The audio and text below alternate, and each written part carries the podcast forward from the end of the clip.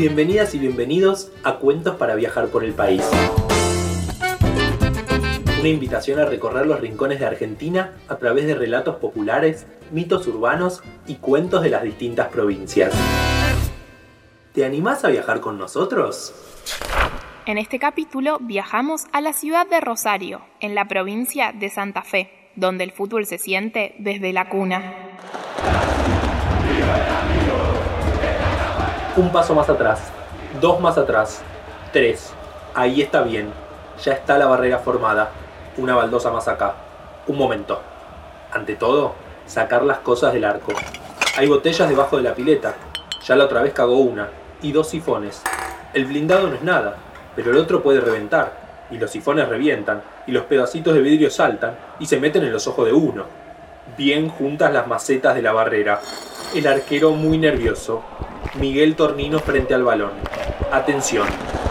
El rubio Miguel Tornino frente al balón. Una mano en la cintura. La otra también. La mano sacándose el pelo de la frente. La transpiración de la frente. De los ojos. Hay silencio en el estadio. Es la siesta. Hasta el negro se ha quedado quieto, resignado a ser simple espectador de ese tiro libre de carácter directo que ya tiene como seguro ejecutor a Miguel Tornino, que estudia con los ojos entrecerrados el ángulo de tiro, el hueco que le deja la barrera, la luz que atisba entre la pierna derecha del recio medio volante de la visita y la pata de Portland de la maceta grandota del culantrillo. Un solo grito en el estadio. Miguel, Miguel, Miguel.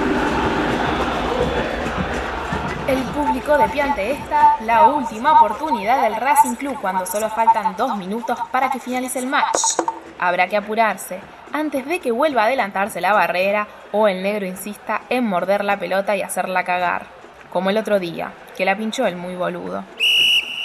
Sonó el silbato, habrá que pegarle de chanfle interno. La cara interna del pie diestro de Miguel Tornino, el pibe de las inferiores debutante hoy, le dará el balón casi de costado, tal vez de abajo, con no mucha fuerza, pero sí, con la satánica precisión para que ese fulbo describa una rara comba sobre la cabeza de los asombrados defensores, sobre el despeinado pirincho del helecho de la segunda maceta y se cuele entre el travesaño, el poste, el póster manotazo de la lata de aceite cocinero que se ha lucido hasta el momento.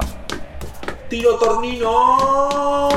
Y se hizo mimbre en el aire el arquero ante el latigazo insólito de curva inesperada y con la punta de los dos dedos allá voló la lata a la mierda. Carajo, que ladra el negro. Sí, mamá, sí la guardo, está bien. Pero mira vos cómo me la viene a sacar este guacho. Escuchábamos La Barrera, un cuento del escritor argentino Roberto, el negro Fontana Rosa. Nació y vivió en la ciudad de Rosario y es conocido por sus cuentos, novelas y tiras de humor gráfico.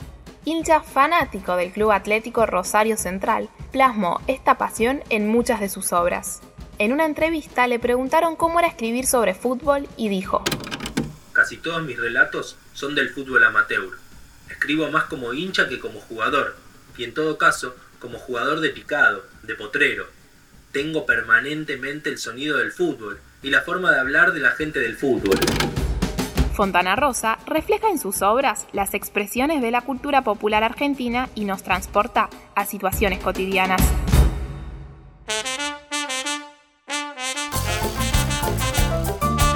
Si te gustó esta historia, compartila y recomendanos. Para escuchar más relatos y conocer otras de nuestras propuestas, seguinos en nuestras redes. Somos una ONG que trabaja para promover el derecho de acceso a la cultura. Vos también podés formar parte de Ronda Cultural, sumándote a la comunidad rondera.